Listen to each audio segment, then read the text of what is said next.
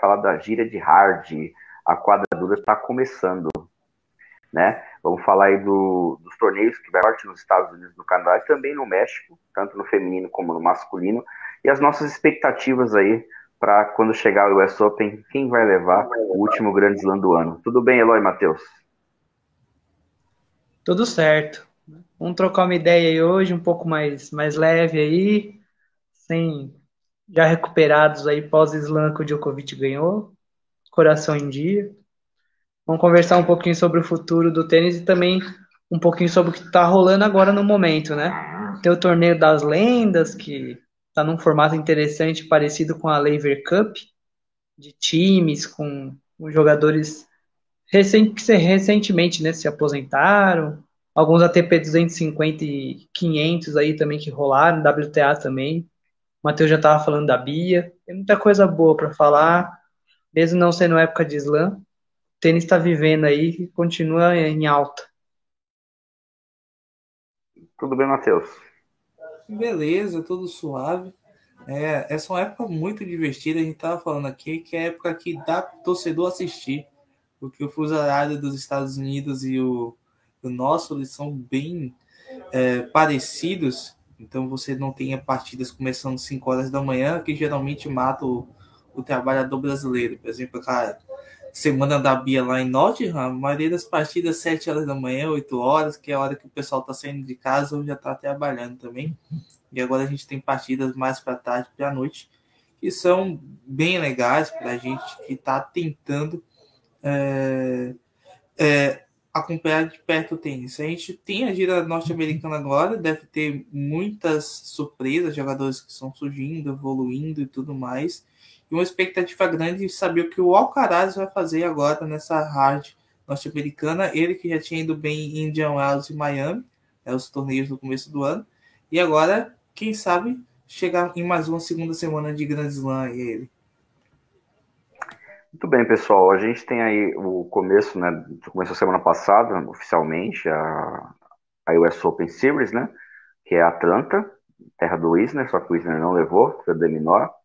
E agora a gente está tendo Washington e para frente os dois Masters e até culminar lá no US Open, que é o grande evento aí da temporada norte-americana, do verão norte-americano. A gente já tem algumas certezas, né? É, Djokovic não vai jogar por conta de toda a questão da vacina, da entrada de estrangeiro nos Estados Unidos sem tomar vacina.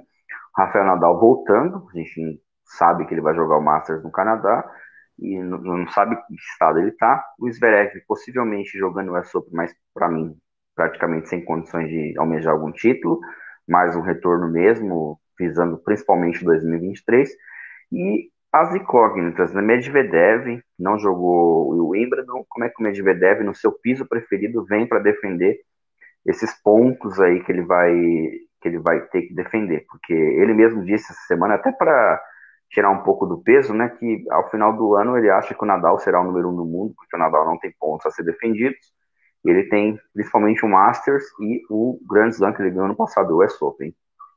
É, pergunta para você, Eloy, dito isso que eu falei, com essa ausência do Djokovic, com esse Nadal aí voltando após mais uma lesão, e esse Medvedev aí que, por enquanto, a gente não sabe se ele vai manter o nível do ano passado. O que, que você espera dessa temporada aí norte-americana de hard? Assim, por enquanto, eu ainda, em tese, né? Só falando na teoria, né? Sem saber também muito como os jogadores estão, só alguns que jogaram esses 250 e 500, eu ainda acho o Medvedev bem favorito. Por conta dessa situação, né? Do, digamos, quem poderia bater muito de frente com ele tem um nível semelhante de hard, ou tá voltando de lesão ou tá impossibilitado de jogar, né? Djokovic não vai participar. O Nadal e Zverev voltam sem ritmo nenhum. Lógico, Nadal é Nadal, a gente espera que ele, né, pelo menos no S Open lá ele, ele vá bem, vá, vá para a segunda semana, mas eu acho o russo muito favorito e acho que é um período pro Alcaraz, por exemplo, tá um degrauzinho acima, né? Lutar por algo mais. O Sinner tá fazendo uma gira maravilhosa recentemente, foi bem em Wimbledon. Ele gosta, né? O jogo dele é favorece, né? Essa quadra mais rápida. Então eu espero um pouco mais assim desses mais jovens, algo de diferente, um pouquinho a mais. mas o, Zverev, o Medvedev muito dominante. Você acha que o Medvedev vai estar dominante também, Matheus? Ou ele vai sofrer com essa falta de ritmo? O Medvedev ele está chegando no momento favorito dele no circuito, né? Que é a hard norte-americana, onde ele joga melhor, onde ele é muito mais equilibrado, o jogo dele combina, né? A gente sabe que, infelizmente, tem alguns jogadores que só jogam bem na hard, né? E isso é o caso do Medvedev. É, ele teria bons momentos na grama, mas ele não pôde jogar por conta da suspensão dos russos em Wimbledon, né? E agora ele vê isso como uma grande oportunidade para ele voltar a vencer. Só que o Medvedev ele entra com, uma, com muita pressão. Por quê? Ele é atual campeão do US Open, e ele defende muitos pontos. Caso ele não defenda esses pontos, ele deve cair para baixo do top 10 do ranking. Ou seja, já é um momento de pressão para o Medvedev, ele precisa mostrar um pouco mais, mas ele é um jogador superior a 98% do circuito, e caso ele jogue o seu melhor, vai ser muito difícil vencer ele. Né? Já que no US Open gente, e nos torneios dos Estados Unidos a gente não vai ter o Novak Djokovic, né? A gente não sabe ainda se ele vai jogar no Canadá ou não, mas provavelmente também não vão liberar ele para o torneio no Canadá. Ou seja, vai ser muito difícil vencer o Medvedev. Ali a gente tem um Berrettini voltando, tem um Nadal que a gente não sabe como vai estar fisicamente no torneio. E aí a gente tem um Alcaraz, que é um nome a ser observado por conta do que ele fez no começo da temporada. Só que o Alcaraz para Grand Slam é um jogador que está ascendendo, que está aprendendo como jogar Grand Slam. Jogos em 5 sets são um pouco diferentes de partidas de 3 sets, onde ele domina. E tem outros, outros jogadores surgindo. Tem o próprio Cine, que está jogando muita bola recentemente. Uh, o Aliassime pode vencer um, uma partida contra um, um top. Tem o, o Urcat, que embora tenha jogado mal recentemente, mas é um bom jogador. Tem o Rublev que dá para tirar um top de vez em quando. Ser campeão aí já é um pouco demais, mas dá para vencer um, um, jogador mais forte.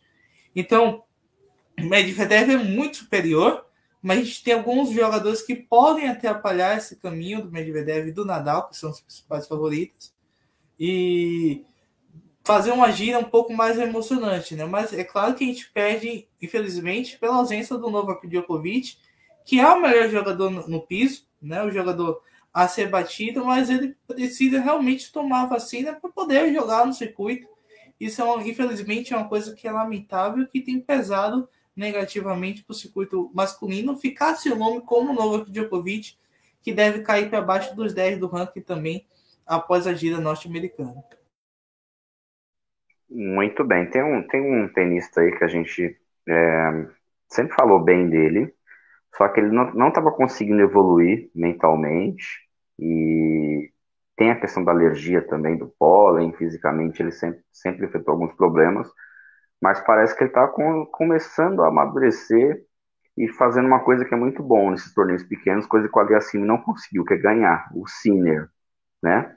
Eu, eu tinha certeza, juro para vocês, quando o Sinner perdeu o primeiro set para o Alcaraz lá pro set 6, foi equilibrado, que ele ia virar o jogo se ele continuasse jogando daquela maneira, porque ele estava jogando muito bem, sacando muito bem, e o Alcaraz ali ganhou o primeiro set ali no limite, né? O que vocês esperam do Sinner aí? Lembrando que ele já fez final de Masters 1000 no ano passado, né? E vai para a temporada norte-americana, ele joga muito bem na quadra de Hart. É o momento do Sinner dar aquele. Estou falando principalmente nos Masters, seria importante para ele ganhar um Master, né? Um torneio grande para se firmar. É, e outra, uma, uma, outra coisa legal, gente, que eu, que eu torço, é essa é, não é rivalidade ainda, mas jogos entre Cristina e Alcaraz tá dando sempre jogão, né? Muito estilos diferentes, mas estilos agressivos, né? É, e eu espero que o Cine consiga aí no, na, nessa gira norte-americana bons resultados para que ele consiga se firmar, né? Aquela perda do Masters 1000 para ele foi muito ruim, a gente percebeu, mas agora ele está com aquela com olhar de vencedor, né? Tem tudo para ser um dos maiores tenistas aí é, da história da Itália e se firmar no circuito. O que, que vocês esperam do Sinner aí? Eu tô com você. Primeiro que a rivalidade Alcaraz e Sinner é maravilhosa, né?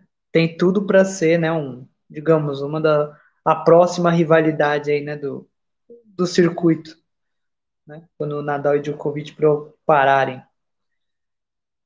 Agora, eu vou compartilhar com vocês, óbvio, totalmente assim, opinião pessoal, nada, nada demais. Mas uma coisa que eu, eu sinto, assim, né, vendo o Sinner jogar. Eu tenho muito medo que ele seja o Berdish novo. Para quem acompanhou, né, a, a última geração do. Teve Thomas Berdish. Era um tcheco que jogava muito parecido com o, Sinner. Muito parecido mesmo. E sempre chegava longe, tirava um top, fez final, né, de, de Wimbledon, fez semifinal de, de outros slams, tudo mais, mas nunca ganhava, né? Teve a carreira marcada por não ser um grande campeão. E o Sinner, assim, lógico, pelo menos aí nos 500 ele tá ganhando, tá conseguindo chegar um, não, tirar um pouco aí da, da zica, né? Já abriu um caminho, mas eu tenho muito receio, assim, que para Master e Slam ele sempre vai ir muito bem, mas vai perder para alguém com mais cancha que ele, né? Por exemplo, até num 5 sets eu acho que o Alcaraz ainda é um pouco mais pronto do que o próprio Sinner, mentalmente. Agora, o, em nível, em termos técnicos, né, de jogo, o Sinner está no auge dele até agora. Tá num momento espetacular, jogando um fino do fino do fino. Só que é aquela história que a gente viu em Wimbledon, né? Na hora que precisa de um plano B, não tem. Então, eu acho um pouco complicado isso, sabe? Fica meio refém. Ah, isso é uma verdade. Eu, eu acho o Cine é um jogador com muito talento, um jogador que é completo, sabe jogar em qualquer piso, que tem um excelente saque, tem uma boa devolução, mas ainda falta um pouco de consistência e mentalidade para o Cine. Claro que a gente tem visto um pouco de mudança com Darren Cahill, né? Agora treinando o Sino, um, um técnico muito experiente, que tem, já trabalhou com vários jogadores é, de nível alto, e é um Cine que ele precisa crescer com ele mesmo, né? Acreditar mais nas partidas, acreditar mais que ele pode vencer, né? Um, um Cine que muitas das vezes entra já derrotado em certas partidas, e isso é um, uma coisa negativa mas ele tem muita bola para incomodar qualquer jogador do top 10, né? Medvedev, Djokovic, Nadal, tem bola, incomodou o Djokovic em Wimbledon, né? Não é porque ele tomou a virada pro Djokovic que ele jogou mal aquela partida, jogou dois excelentes primeiros sets, né? E quase tirou o Djokovic, o Wimbledon, o Djokovic é muito superior na grama a qualquer ser humano na Terra vivo que não seja Roger Federer em forma, né? É... E ainda assim ele ganha. É, mesmo assim ele ganha. É mais em forma, né? É... Mesmo assim ele ganha. E, e aquela coisa, o, o Cine é um jogador que está em evolução, que está em crescimento, que pode fazer um pouco mais. Mas ele ainda não tem resultado para isso. Eu não posso contar ainda o Cine com grande promessa ganhando só 250. Beleza. Mas ele está na frente do Aliassime, por exemplo, eu acho que mentalmente. Mentalmente Tecnicamente, sim, teria que... mais bola que ele. Eu acho sim. que o, o Cine ele tem mais é, jogo que o Aliassime. E aí ele consiga sustentar com, com sua mentalidade. Mas eu acho o Aliassime um pouco mais talentoso que o Cine. De conseguir fazer. O Sinner fez o que o Aliassime não fez nos torneios pequenos, que é ganhar a maioria. É, o Aliassime chega na hora da pipoca né, os nossos queridos aí que não gostam de falar que o jogador pipocou, mas o Ali Assimi deve ter umas 10 finais e uns 9 vices. 11 finais com um título. Beleza. 10 pratos. É, não, nesse sentido, é, com certeza, o Sinner tá na frente. Ele, se eu não me engano, ele ganhou, a, assim, não, não que seja uma coisa extremamente relevante, mas tá lá, ganhou, né? Aquele torneio da, do Finals Next Jim, ele não foi ele que também ganhou? Na geração Mas dele? Aí, meu, meu. Sim. De lá vieram uma sequência. Eu, eu, de... juro, eu juro que eu, isso aí eu acho torneio de. Sim, é tipo torneio de Festival. verão. Festival. É. Mas assim, tinha um monte de gente dessa mesma geração lá e não ganhou. Ele ganhou. É igual juvenil, é igual o Grande Slam juvenil, pra mim. É. Não conta muito. Mas aí, se você for dar uma olhada nos últimos vencedores lá do Next Gen, Tsitsipas, Sinner e Alcaraz. Dá para dizer que esse sim, pessoal sim. não evoluiu? Não, evoluiu. Ah, são bons, são, to são tops. Mas aqui não é um, o torneio não, não é um que eu... né? Sim. Só não dá para falar do, do Shang que venceu o Rublev na primeira edição do Next Gen. Os dois. O Chang não é Sumiu e o Rublev, o Rublev é, então. Esse é o problema também, né? Você, meu, não dá pra gente também empolgar muito com o Sinner nesses Olha, eu, eu, vou contar uma coisa para vocês. Eu torço, sinceramente. Eu torço, eu acho que é muito. O US Open é um torneio que eu sempre falo que tem. Ele é propenso a ter um campeão diferente. E tá acontecendo isso, né? O Silit ganhou, o Vavrinka ganhou, o Del Potro ganhou, o Medvedev e o Tim. Foram cinco campeões tirando o Big Four nos últimos anos, né? É, então, eu queria que alguém novo ganhasse agora. Ou Sinner, ou Alcaraz, entendeu? Ou um Hurkacz, um Berretini, entendeu? Um tenista assim, para que desse motivação e confiança. Olha assim também, porque não, mas acho muito difícil. Parece que precisava ganhar um Masters 1000, primeiro uma coisa grande para ele ganhar um grande slam, né? para que a gente desse é, motivação para essa galera que está subindo aí, né? Às vezes, até um, às vezes eu acho que até um tenista intermediário, tipo um Fritz, é, pode, pode ganhar aí do West Open, em vez do, de um de um, um Sinner um Alcaraz. Sim. Né? Não. Basta fazer duas boas. O Hurkacz também. Basta fazer duas boas semanas. Ultimamente eu acho, eu acho... mais propício para isso, né? O US Open. É o, é o mais propício, sim. Tem o Djokovic, com jogadores um pouco mais desgastados, é, com mais ritmo, é, com o Nadal que está pisando em ovos, andando. Então é um torneio para chegar um jogador aleatório e vencer. É, só que eu não acho que esse jogador aleatório é abaixo dos 10, né? Ah, depende, pô. Não, a gente fala, eu sei que a gente fala brincando às vezes e que a gente, né, também zoa aí com isso e tudo mais, mas o Wimbledon provou um pouco que mesmo, mesmo a brincadeira tem fundo de verdade, né? O Kyrgios vai jogar? Se ele jogar, ele enche mais o saco do que um monte dos que a gente está falando. Exatamente. O Kyrgios é esse jogador.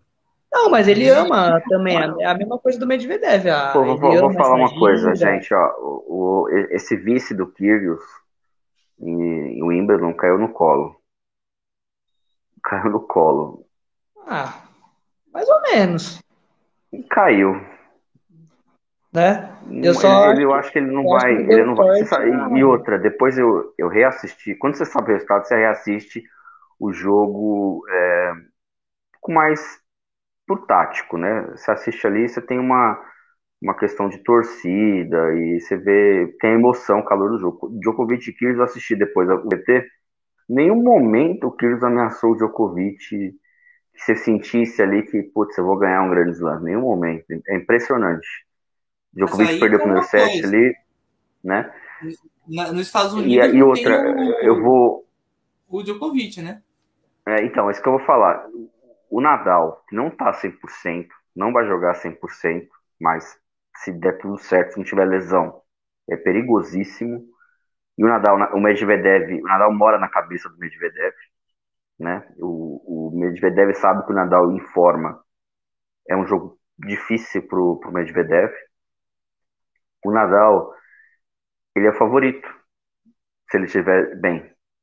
Não precisa, nem tá, não precisa ganhar nada nesse lado do Open, mas se ele estiver bem, jogando no nível aceitável, ele é favorito, muito porque a gente desconfia muito dessa galera, né? Uma coisa que eu, que eu admiro no Alcaraz, que o Medvedev também tem, mas o Medvedev chega na hora, ele, ele ganha do Djokovic, mas ele perde pro Nadal. É, o Alcaraz não, é aquela coisa que a gente fala no futebol, não, respeita, ele vai para cima do, dos caras, entendeu?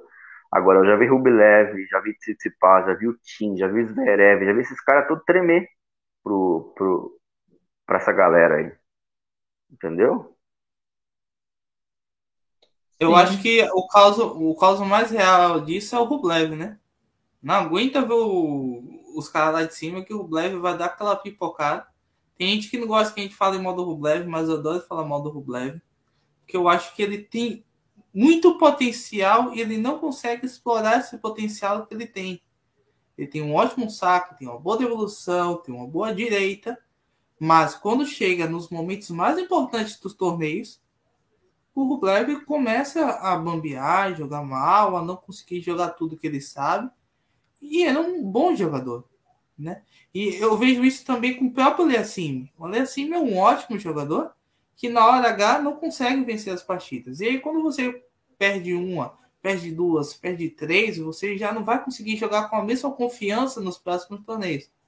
É um jogador que tem muito potencial. Já o Caraz, ele não tremeu em partidas de três sets, de cinco sets. O Alcaraz ainda não foi testado com nenhum outro jogador. Eu acho assim, é, ele tem. Eu vou dar um, uma colher de chá para o Alcaraz. É o seguinte: esse ano não é ano ainda para ele ganhar Grand Slam. Né? Ele, tá, ele ganhou dois Masters. Quem ganhou dois Masters no, no começo da carreira jovem? Então, né? ele tá test... só, não, mas é não, não, não, não. É, só o cara fora de série. Ninguém é, ganhou dois Masters assim. Entendeu? É um ano que ele tá começando, ele tá tendo é algumas derrotas que ele vai aprender. Então, ele tá tendo algumas derrotas porque ele vai aprender. E ele tá caindo, caindo de pé. Ele perdeu pro Sinner em Wimbledon, jogando bem, reagindo, sabendo que o cara tava jogando melhor. Perdeu pro Zverev da mesma forma, entendeu? Só perdeu pro Berrettini lá no Australia Open da mesma forma, entendeu? Então são derrotas assim que aquele tipo de derrota que faz o cara crescer, entendeu? Para ganhar alguma coisa grande. O Federer, o Nadal e o Djokovic tiveram isso, né? Então é, o ano dele é ano que vem. Se ele ganhar o US Open agora, ótimo, mas não, não dá para cobrar dele porque ele já ganhou dois torneios, dois Masters, que pouca gente consegue. Não, é verdade. Tanto que assim, os, esses Masters que vêm agora, acho que eles vão dar um norte, né? Pra gente em relação ao US Open. Vai dizer muito quem realmente tá bem preparado, quem tá voando, quem não tá. A gente viu pouquíssimo de alguns caras, né? Por, o Berretini, por exemplo que, que a gente viu, né, do, do Berretini nessa temporada?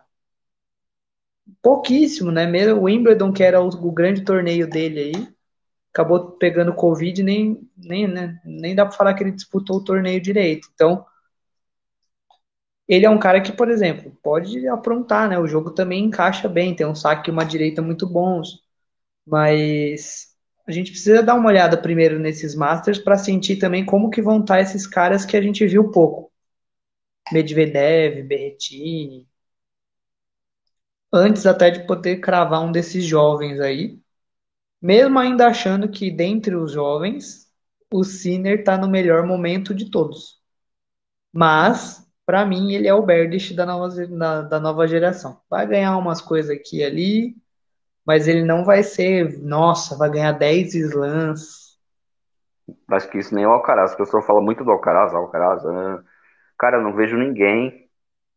Eu acho que a gente. Fala um pouco de história. A gente está na era de ouro, que tivemos três. Estamos tendo, né? Tá começando a acabar, né? É, estamos tendo três grandes campeões, os caras que ganharam 60 grandes lances tal, mais de 60. E o Andy Murray e o Stan Wawrinka que competiram com eles, né? Basicamente foi isso os últimos 10, 15 anos, né? Ali, Del Potro, Ferrer, Songar e abaixo. Eu acho que e torço também para que o circuito masculino daqui uns 3, 4 anos, quando o Djokovic parar de vez, Nadal parar de vez, é, a gente tenha uma divisão nos grandes lances. Que a gente tenha um tenista ganhando alguns a mais, igual a gente estava tendo a Osaka, mas aí ela parou por outras questões, mas que a gente tenha alguns tenistas tendo oportunidade de ganhar o primeiro, né? E isso aconteceu um pouco nos anos 80 e menos nos anos 90, que o Sampras ganhava um monte ainda nos anos 90, né? Então, mas você, não acha que... mas você não acha que vai ser um pouco parecido com a. Eu sei que não durou muito tempo, mas aquela fase ali do Safin, Hewitt, Roddick, Federer logo depois, sabe? Que, possível, um, possível. Um slam ou outro, né? Um slam ou outro. Eu, alguém é, o final. né? Ferreira. Ali, ali é, é, a gente não a gente a gente não teve um, um, um cara dominante. Possível que aconteça isso. Mas eu, eu ainda vejo o Alcaraz.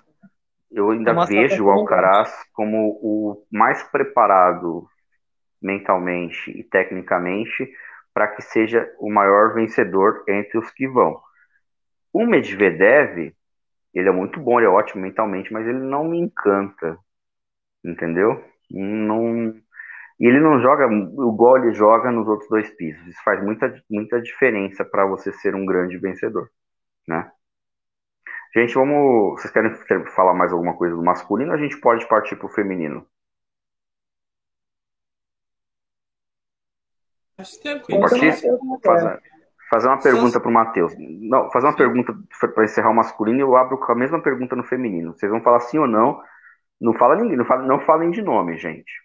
Tá? Lá no episódio do ESOP a gente vai tratar sobre, vamos voltar nessa pergunta. Sim ou não? Vocês respondam. Vocês acham que o ESOP masculino terá um campeão inédito de Grand Slam? Feeling de vocês. Sim. Tá vendo, gente? Ó, vamos. Vocês, vocês cobram a gente, tá? Feminino. Eu vou abrir com a mesma pergunta. A gente teve aí, ninguém esperava, mas a Ribakina ganhou, né?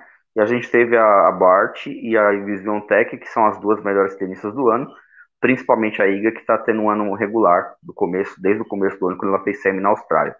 Vocês acham que vai, vamos ter uma possível, o quarto Grand Slam do ano, o quarto Grand Slam feminino, vai ter uma nova campeã de Grand Slam? Algo, algo normal dentro da WTA?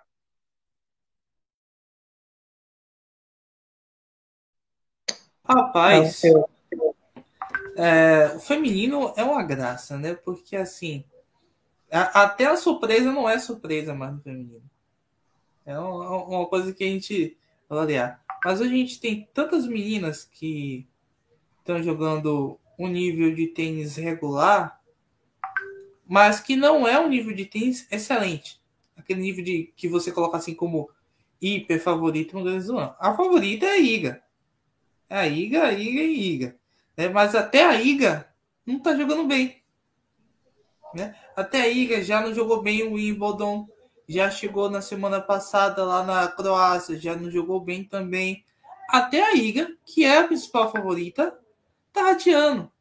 Tá passando por um momento de instabilidade, já não tá conseguindo jogar do mesmo jeito que estava jogando. É claro que uma derrota abala bastante a confiança, né? E não dá para você ganhar o tempo todo. Isso é uma questão psicológica e tudo mais. Mas é um torneio que tem meninas que estão ascendendo.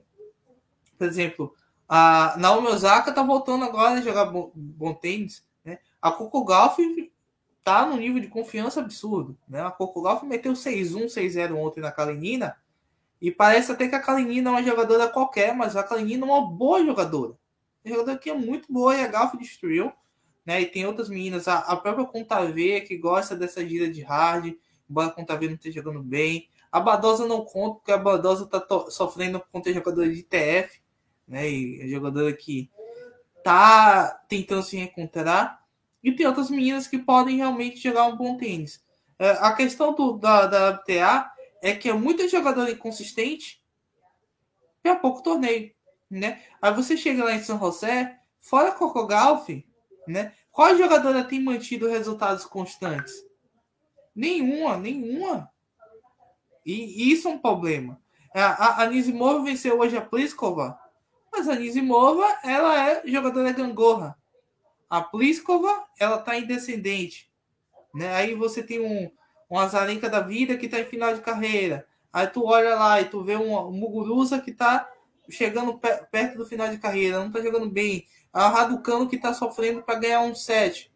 Então, é um momento que está tão inconsistente as meninas da WTA que você esperar algo muito lógico é muito difícil. Não sei se a Eloy concorda comigo.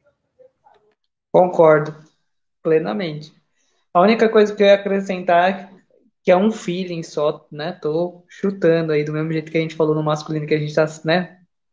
Sente no ar aí, né? O, o cheiro de novidade. No feminino eu acho que vai ser uma, uma campeã não tão esperada, mas que vai ser alguém que já ganhou o slam. Então, é, quando, né, a, quando a. Osaka, é, uma... tem... Osaka é difícil, hein? Mas ela joga não, muito tô, bem na hard. Eu não então... acho ela. Tô usando ela como um exemplo, assim, de uma jogadora que não, a gente e não tá esperando muito bem no, no, nos Estados Unidos. Eu espero que seja de verdade, de coração, a Sabalenka. Estaremos na, estaremos na torcida, né? Quem sabe a Jabur. se tiver, se tiver Sabalenka e Andresco no final, a gente faz uma live comentando. Mas eu acho Já mais pensou, capaz a, eu acho mais capaz Mateus, a ganhar do que a Sabalenka. Ô, Matheus, se tiver uma Sabalenka versus Andresco, a gente faz um react. Seria massa.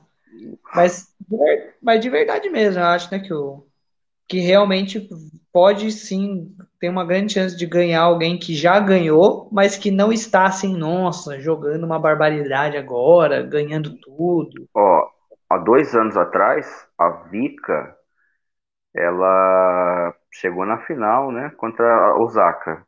Eu não esperava. E ela quase ganhou, ela saiu na frente, lembra? Ah, e ela joga muito bem lá. Então, eu gosto é um grande slam, é um grande slam ótimo para retornos também. Né? É verdade, né? O próprio Nadal já já venceu lá em épocas que não tava aquela as mil maravilhas, não era o grande favorito. É um ah, torneio para ganhar quem não é favorito, né? Tipo, é um torneio para ganhar quem quem come pela beirada, quem tá quem chega ali no final da temporada com o físico mais em dia. A, a Lucine meteu um, um jabô mas a Onjabor jogou muito bem na grama, jogou muito bem no Sábio, mas os últimos na hard. em Miami e em John Wells, ela não chegou nem nas quartas de finais. É, a última vez que ela chegou nas quartas de finais foi no WTA 1000 de Doha, que ela perdeu por 6-4, 6-1 contra a Jabor. E lá no, no Australian Open, ela acabou desistindo, acabou não jogando no Australian Open. Ou seja, tem poucos resultados ainda na hard para a gente conseguir colocar a Jabor como favorita para o US Open. Caso ela vá bem, é... bem. O Matheus, você sabe que eu tô. É, do, pelo que eu tô acompanhando, e assim, quem se perguntasse quem você acha que merece ganhar um primeiro Grand Slam? E para mim é, é, um pouco torcida, a conta Veit. Entendeu? Eu acho que ela, a trilha eu que ela tá fazendo. Entre, entre elas, a Jabor. Não, também, mas é que a, a, conta. Não, também, mas a conta Veit na quadra de hard, ela tem mais condições agora do que a Jabur. Entendeu? A Jabur é pra ter ganhado o Wimbledon, mano. Foi uma pena. Meninas, assim, para que eu, eu espero que vença um torneio grande, que eu acho que merece, por ser trabalhadoras. O, deixa eu só responder o, o Master Tennis Cup que respondeu. Afinal, poderia ser melhor que Andresco. É que, é que se, se acontecer Andresco ah, o Andrés Kozak. O Andrés Kozak é um jogão. Coitada das raquetes, né? É... Mas, mas, mas, eu acho Coitado bem provável disso acontecer se a Andrés continuar jogando do modo amador que ela tá jogando. Porque do jeito que ela tá embalar. Só que assim, embalar. A gente tá comentando disso, né? Mas eu não, assim, nunca fui né, de acompanhar super a, a Ribaquina, mas ganhou o Wimbledon, ela não não se credenciou de uma certa forma aí, a, Sim, pelo menos de longe. Mas aí ela venceu a, o Wimbledon e perdeu da primeira rodada agora do torneio lá em São José da, da Kazatkina. Ah, mas... Perdeu um pouco de moral já. É. Perder da Kazatkina no Sabe até vai, agora na Hard já, ah. já perde um pouco de moral. Ganhou o primeiro slam da vida, vai passar três meses só só na festa aí, pô. Mas ela realmente se credencia como favorita. Quando você ganha um Grand Slam, você automaticamente vira a favorita para os outros, porque você já ganhou. Você já passou por um momento de pressão, você já entende como é. Né? A é Rebaque, que eu falo. Precisa, só precisa... O, o, o zero, do zero para o um é mais difícil do que do um para o dois. É, agora, é. como o, o Márcio Tênis falou aqui, a questão do Andresco, é, a Andresco ela tem muita bola, todo mundo sabe. Só que ela tá passando por um momento de falta de confiança no jogo dela, mas tá faltando coisas além de bola e confiança no jogo dela. Falta tática. A menina entra na quadra e ela não sabe o que ela vai fazer. Sabe? Mas quando você. Mas você não acha que ela tá sofrendo fisicamente? Que ela tá, tipo, mesmo depois que ela voltou, assim, né, da, das últimas lesões, lesões mesmo mas ela parece sempre pesada, tipo, né, fazendo muito esforço para para jogar. Não, que, tá, não tá leve, bem, né? Passou. Se bem que ela, ela voltou bem mais magrinha do que tava antes da, da parada. Só, só você pegar as fotos dela antes ah. da, da parada e depois, ela tá mais magrinha, mas ela não tá conseguindo Sim. correr. É, então, mas é de movimentação, tipo, pro, principalmente Sim. pros lados. Parece que ela tá sem, né, sem essa. Não tá ligadona, assim, né? No, Sabe, parte... quando, quando você tá ali no seu treino, né? Vai acordar às 5 horas da manhã, vou pro treino e tudo mais. E aí você precisa tomar aquele café, aquele, aquela cafeína para você começar no ritmo. Parece que a Andresco não achou ainda a cafeína dela para pegar o ritmo, porque as pernas estão prendendo, né? ela não está conseguindo jogar no mesmo ritmo que ela jogava. Né? O braço, é, ela está segurando. A Andresco ela não está conseguindo ser agressiva antes das adversárias. Isso era uma coisa que ela fazia muito bem na melhor fase dela, não está conseguindo agora, né? E quando ela não consegue ser agressiva, esquece. Não está sacando bem e não está devolvendo bem. Embora ela seja jogador de muitas qualidades, não está pegando, né? Até conversei ontem com, com o Pedro, né? É, depois que o Sven Gronfeld chegou na Andresco, ela não conseguiu re repetir tão bons resultados e atuações como ela fazia antes. Ela pode vencer jogos, mas ela não atua bem. Né? Embora o treinador não jogue, o treinador ele faz parte da, do processo de motivação e de criação da tática dos jogadores para suas partidas. Então, se você começa a perder, né, por conta de falta de tática, de leitura de jogo e tudo mais, isso envolve também o treinador. É só você dar uma olhada em certos jogadores brasileiros hoje, né, que em certos momentos tiveram alguns treinadores que não conseguiram a se adaptar ao estilo daquele jogador e acabaram perdendo vários jogos e perdeu confiança ao mesmo tempo. Né? Então é um processo. Bia, né? É a Bia. A Bia Encaixou, né? Você deu gancho, você deu gancho, Lói. Você deu gancho. Já é perguntado isso pro Matheus. Aí, Matheus, esse retorno da Bia para as quadras de hard aí. O que vocês esperam dela nessa gira, culminando lá no US Open? Depois a gente vai Essa falar um pouco da Laura. Essa deixa o Rafael responder primeiro, porque ele tá doido para falar da Bia e do, do treinador dela, o Rafael Patiaroni.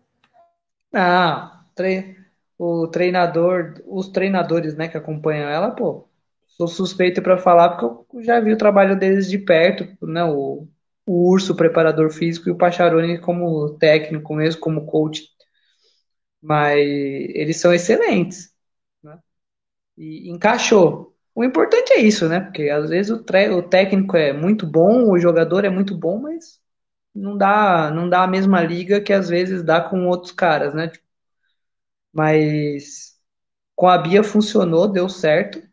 Só que a grande questão é que a é que a Bia, eu acho que ela precisa só a gente, né, na verdade, precisa ter paciência e ver como que ela lidou e o que que ela trabalhou em cima do que aconteceu em Wimbledon, entende? como que ela vem, né, para os torneios grandes agora, com que cabeça, entende? Porque ela teve um momento ali, né, que estava com muita empolgação, muitas, né, muita coisa em volta, muita mídia, principalmente a nossa torcida mesmo, né, o, o Brasil, assim, tipo, muito fervoroso e exaltando demais.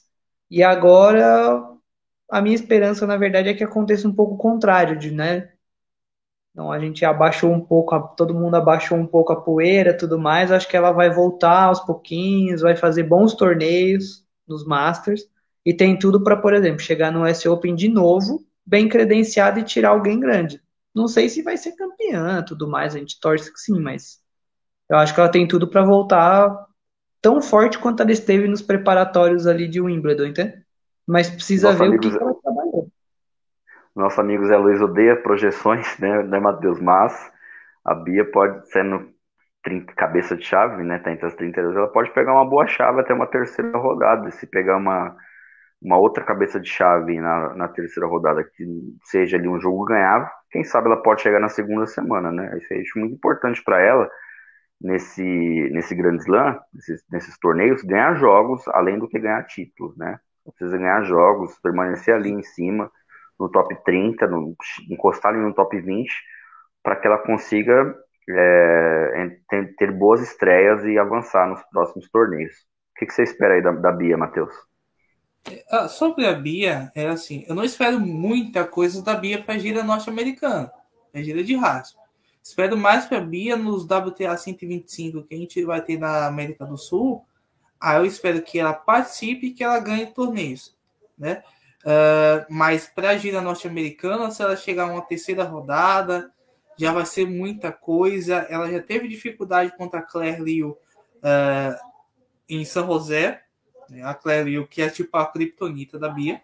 E a gente tem que ter muita paciência com a Bia, porque a Bia não está no nível ainda das outras jogadoras. Ela está chegando agora. Né? Uma coisa que tipo aconteceu com a Raducano.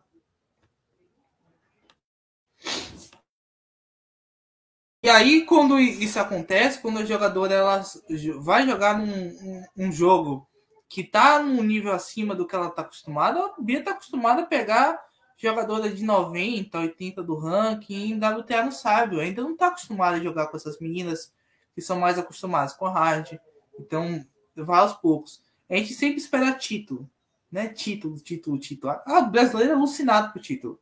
Mas sabia chegar numa terceira rodada de um torneio de Toronto, é, de do US Open, já vai estar muita coisa para ela e ela vai ser feliz e ela vai comemorar, porque ela vai garantir o top 30 dela até o final do, do, do, do ano. Só basta ela chegar numa terceira rodada do US Open, por exemplo. E aí ela vai para a gira da América do Sul com mais favoritismo para ela vencer e crescer o seu ranking. E da Laura. A Laura, é, ela é meio parecido com a Bia, né? Mas a Laura não deve jogar muito na, na hard, né? Ela deve jogar basicamente o US Open. A Laura está passando por alguns problemas físicos também.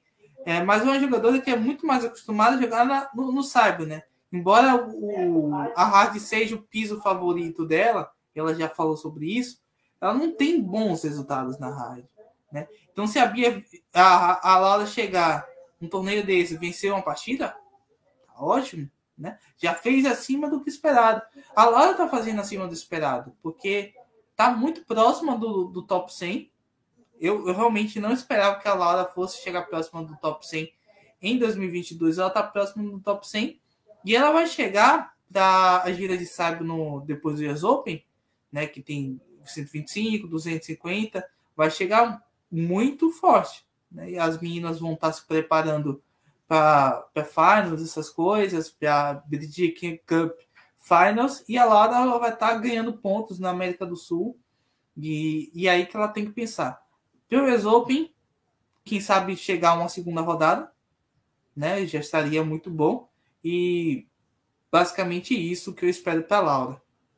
Não sei se o Eloy vê isso também para Pigossi, porque a Pigossi ela, ela já fez muito. Eu acho que ela já já está acima das expectativas.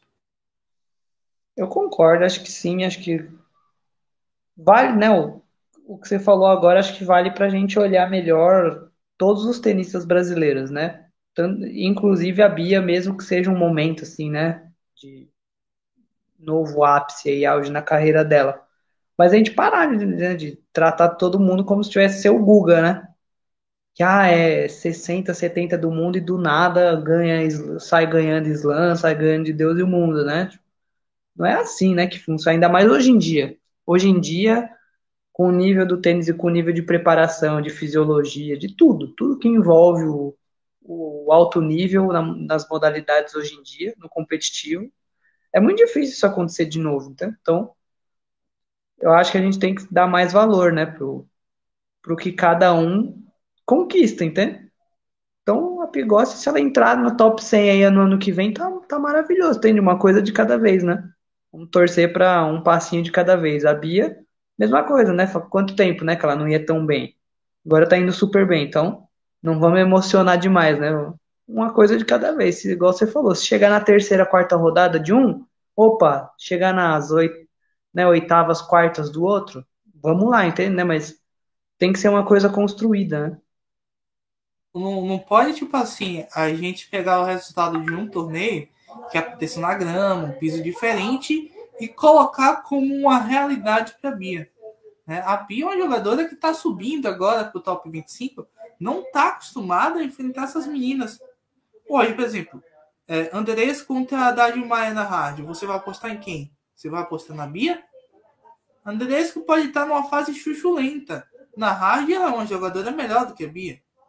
A, a Pliskova contra a Bia, embora a Pliskova tenha perdido uma vez para a Bia, a Pliskova é a favorita para esse duelo. É, mesmo estando em uma fase. A Nizimova, Galf, é, a, a, própria Camila Jorge, que é um jogador que já venceu o WTA 1000 na hard, você pode até falar que a Bia pode vencer, ela pode vencer mas ela não é a favorita para essas partidas. A gente tem que ter um pouco de calma, é, ver que ela vai evoluir aos poucos. Uma menina com muito potencial e que está muito focada.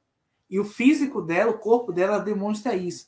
Só que eu acho que ela ainda está um pouco assustada com onde ela pode chegar. Ela cresceu muito rápido e eu acho que a mente ainda não acompanhou onde ela pode chegar. Né? Ela fez grandes torneios na grama, mas meio que depois que ela venceu o segundo torneio em Birmingham, ela já está segurando um pouco mais o golpe, já não está conseguindo ser tão ofensiva quanto antes, e isso é questão mental, né? De comportamento. Eu acho que ela vai pegar isso aos poucos. Quando ela vencer a primeira partida na rádio norte-americana, ela vai ter um bom ritmo. E é o que você falou, né? Tem que pegar consistência de jogar entre os tops, né? que é uma coisa que o Rogerinho, por exemplo, comentou com a gente no, na entrevista no podcast. Lembra que fez diferença na vida dele foi estar tá lá treinando na, nas academias na Argentina e, pô, você olha pro lado, é o Del Potro. Você olha pro lado, né? Você só tem top jogando e treinando com você todo dia. Então, acho que conforme ela for disputando torneios desse calibre, assim, desse patamar de Master 1000, 1000, 1000 e Slam sempre, só vai preparando ela cada vez mais, né? Vai criando talvez esse, essa mentalidade que você falou agora.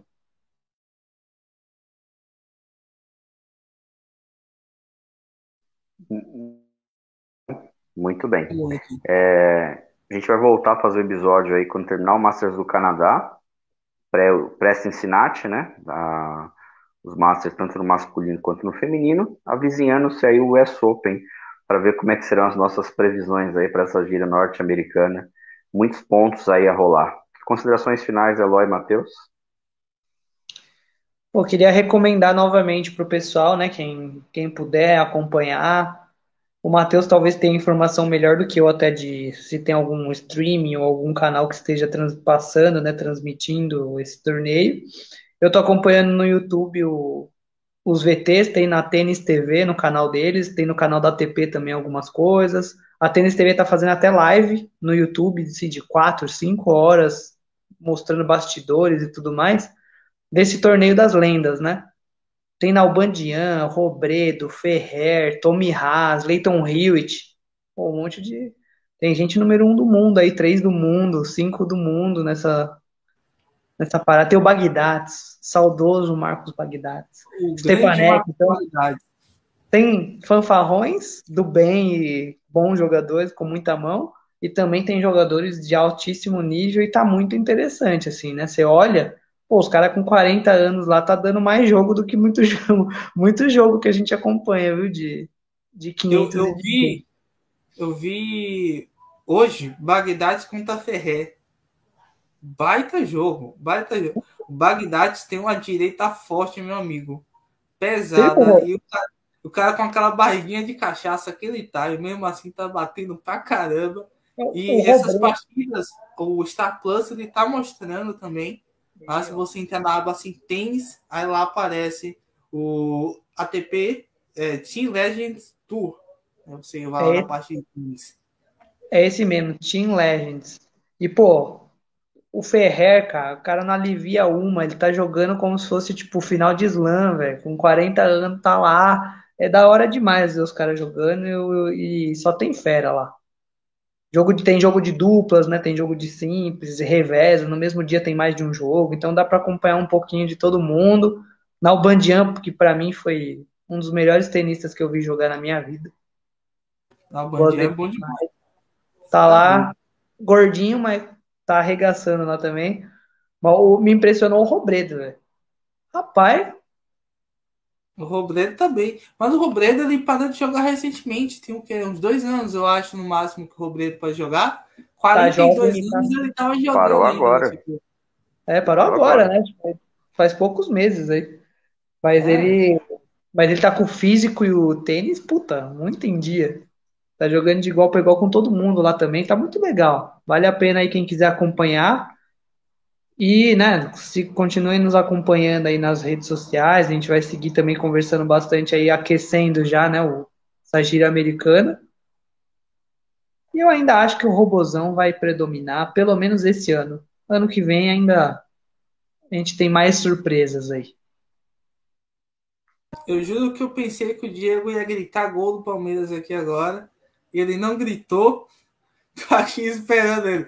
Mas é a gente está num, num, num, momento muito especial, muito legal da, da Pedro está acompanhando, o, o Pedro está acompanhando.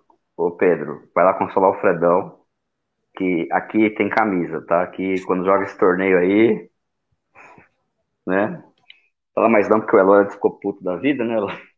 Jamais, pô. Se... O Eloy sonhou ontem com a Rascaeta. Exato. Se camisa pesa, é eu posso acreditar que o Nadal tem chance. Isso aí, Mas... tem. Isso aí, gente. Ó. A gente também na, nas redes sociais, né, Diego? A gente tem a gente vai fazer um, a gente vai fazer um space semana que vem no Canadá. A gente está conversando aí com, com o papo de tênis. O Fred mora no Canadá, nosso colega. Então ele vai, a gente vai juntar a galera aí para fazer um space em loco com, com o Fred lá dando as informações exclusivas para gente lá do, do Masters de Canadá. O Fred mora em Toronto, né? Então, Space para semana que vem. Vamos acompanhar. Quando terminar Toronto e Toronto e Cincinnati são juntos, a gente parte aí para um episódio. Depois, gente, é o S Open, aí é todo dia, toda hora, todo minuto acompanhando, tweetando, comentando. A gente respira Grand Slam, a gente respira tênis. Certo? Beleza. Beleza, pessoal. Abraço. Se cuidem. Tchau.